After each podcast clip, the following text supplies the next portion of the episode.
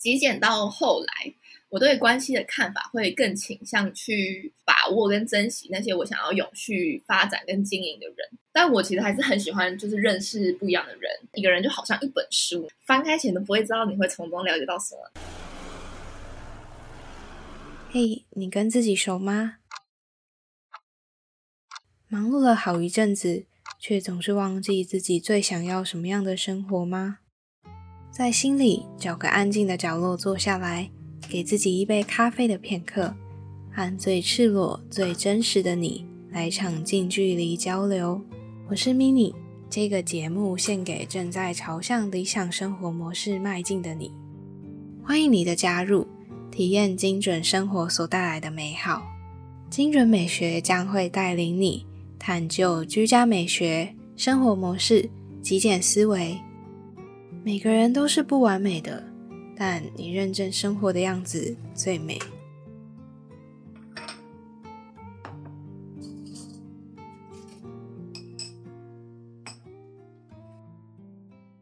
嗨，我是 mini，陪你一起打造理想起居。这一期节目是呃极简橱窗系列，会聊到极简主义的话题。不定期会邀请到其他来宾分享有关极简主义的知识。那极简也不会是只有你想象那种东西非常少的感觉而已。从这里你还可以听到如何让生活更聚焦的极简思维。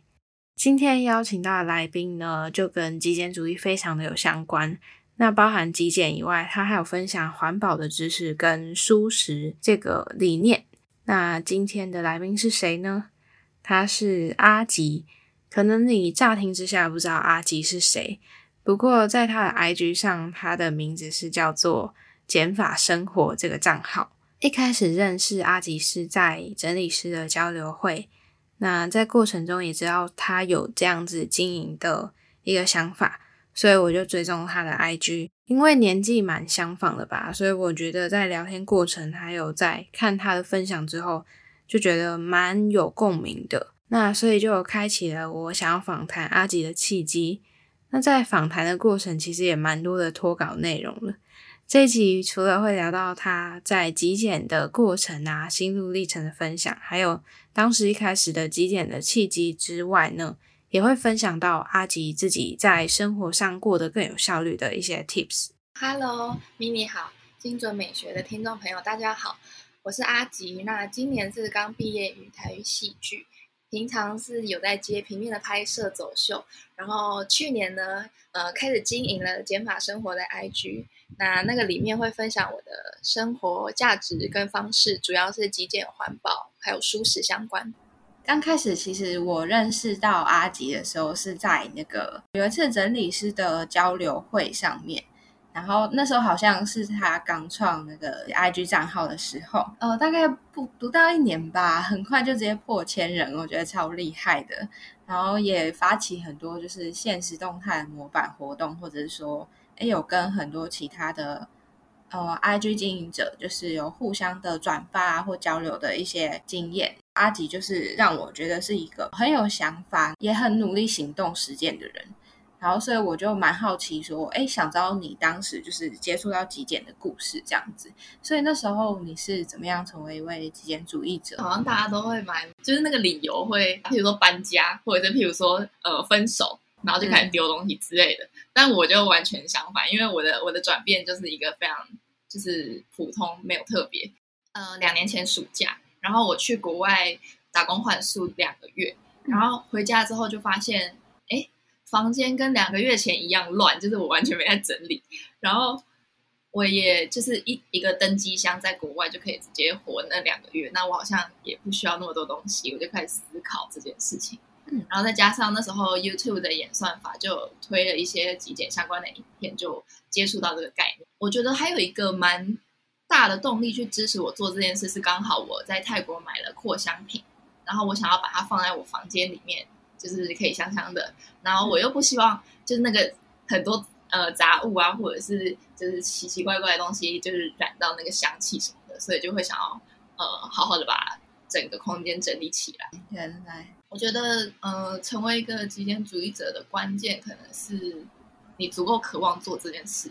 因为你就是有很大的目标或者很大的初衷或者是很大的动机，你就会尽全力去做。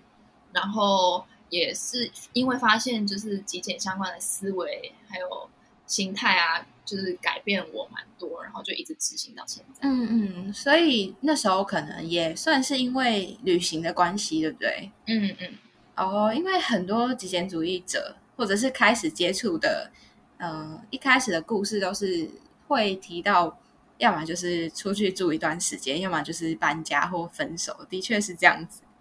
但就是旅行这块的话，很多都是他们想要挑战精简的一些行李，然后就开始在进而影响到后面的生活这样子。就我有听过身边的朋友也是这样子。呃，我觉得两个月一个登机箱 很不容易。那时候根本就其实只是要省钱，因为 托运费太贵，然后而且你也不太可能大包小包的。出去，因为我又不是只去一个国家，所以就是那个奔波上面还是带小一点的行李比较容易。哦，我觉得很不容易诶，因为我后续看到，我觉得你是一个实践派，就是非常身体力行的一个人，然后也会把这些就是沿用到生活中，就是还会分享吧。因为我个人就是还不太会习惯把所有的日常这么赤裸的公开，但我觉得。常常看到你分享，我觉得也蛮有动力，跟着也想分享。常常看到你每天摆盘的很厉害，我就觉得哇，我有时候是属于那种，呃，平常我也不会是刻意去做这些事情，但我以前也很享受在哦，如果有时候早起啊，自己做早餐。那后来是因为就是断食吧，所以我早餐也没有吃之类的。然后，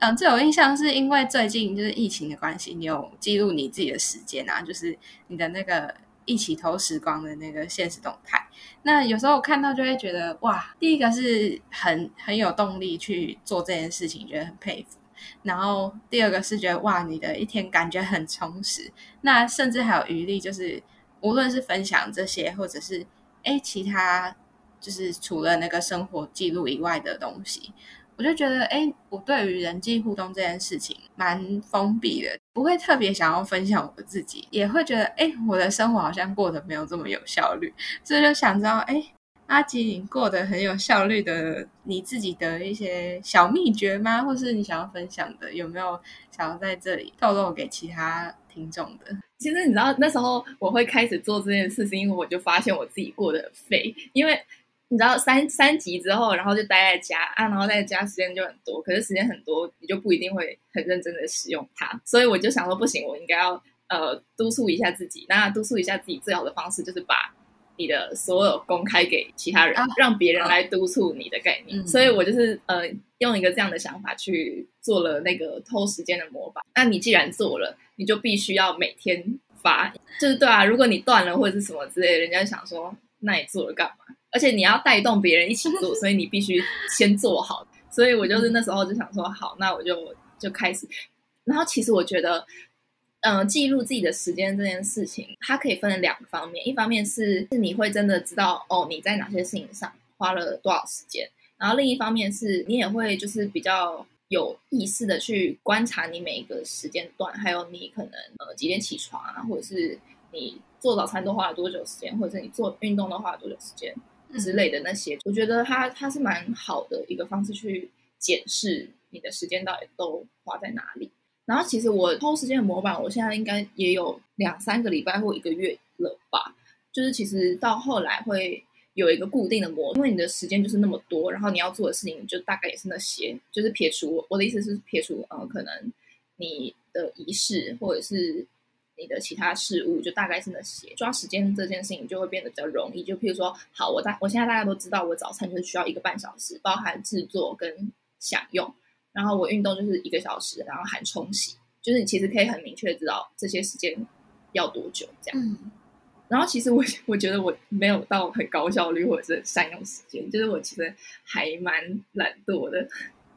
应该说，我觉得不是懒惰，因为。如果以这样子来讲的话，我自己会看待这件事情是，呃，如果你今天没有所谓压力的话，你可以很就是享受那种你在不能说摸鱼，但是说很自由自在运用时间的那种呃游刃有余的感觉吧。我自己觉得是这样，不知道阿锦怎么看？我自己的做法是会，呃，可能在前一晚先列下隔天要做的事。然后跟需要花费多少时间，因为有时候你知道，你你想象中跟你实际做一定会有落差，因为你前一天都列好，所以你隔天起床做完你要做的仪式之后，我我自己来，我自己会有一些仪式，然后做完之后就会开始解决一个一个的代办清单，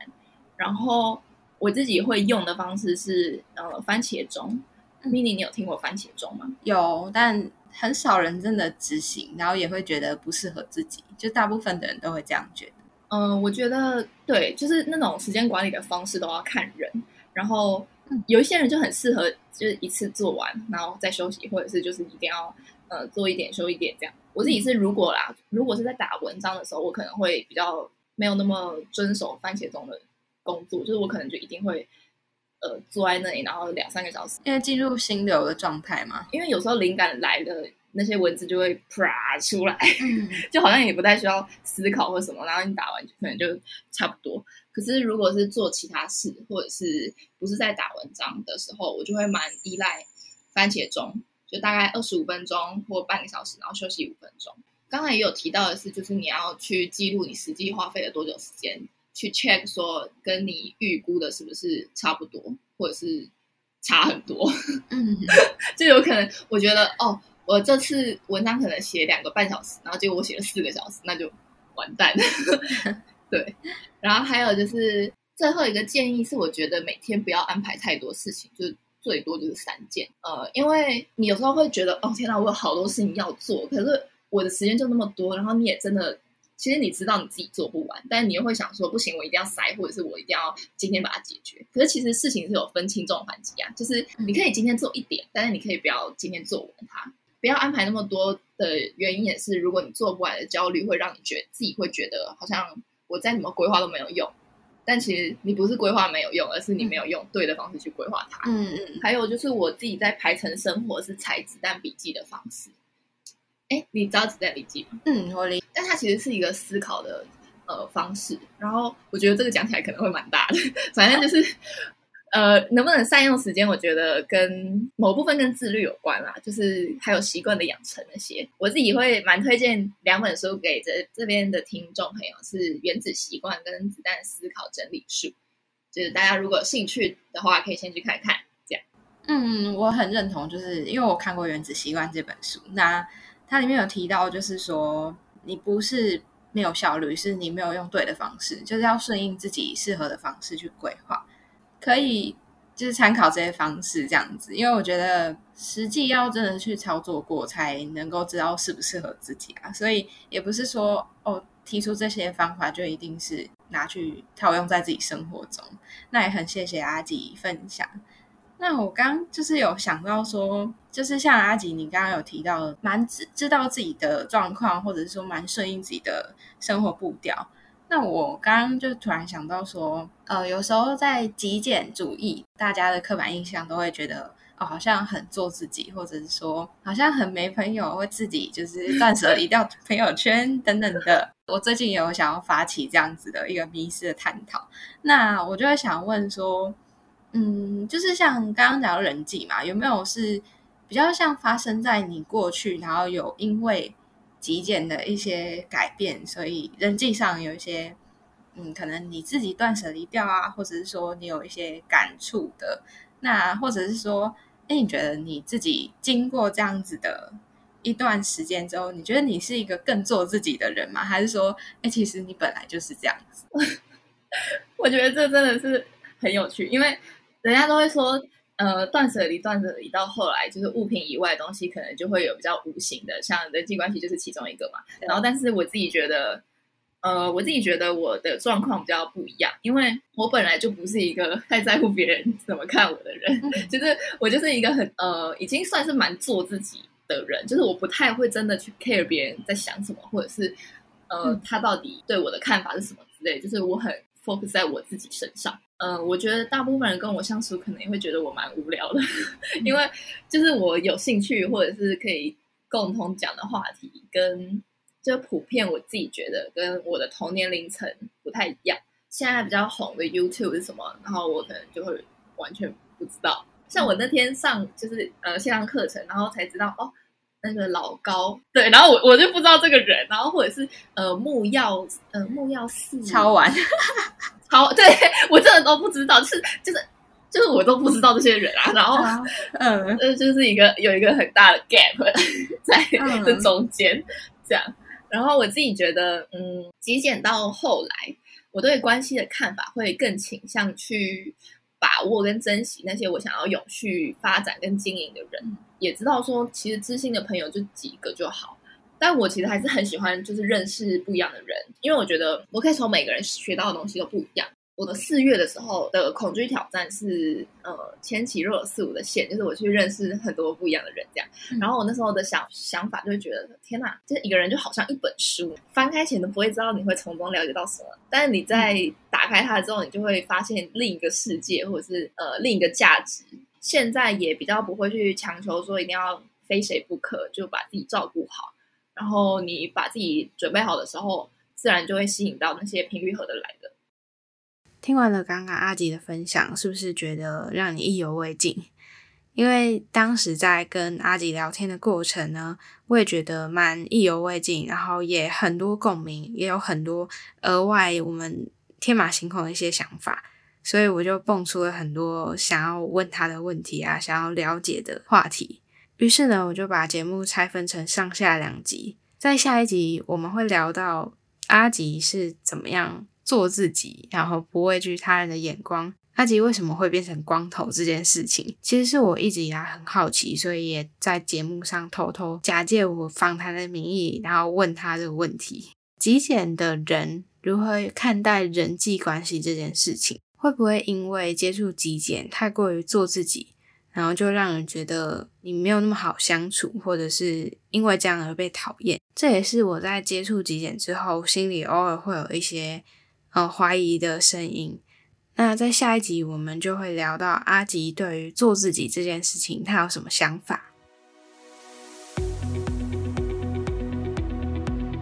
如果精准美学的内容有帮助到你，欢迎分享给你身边所有需要的朋友。赶快把节目订阅起来，有什么悄悄话，也立马到我的 IG 跟我说吧。虽然我知道你跟我一样，可能会先潜水个好一阵子。但是我不会读心术，你知道的。我的 IG 跟脸书都是 M I N I M A L I C E 点 T W，想看我的日常分享，就快动手按下追踪吧。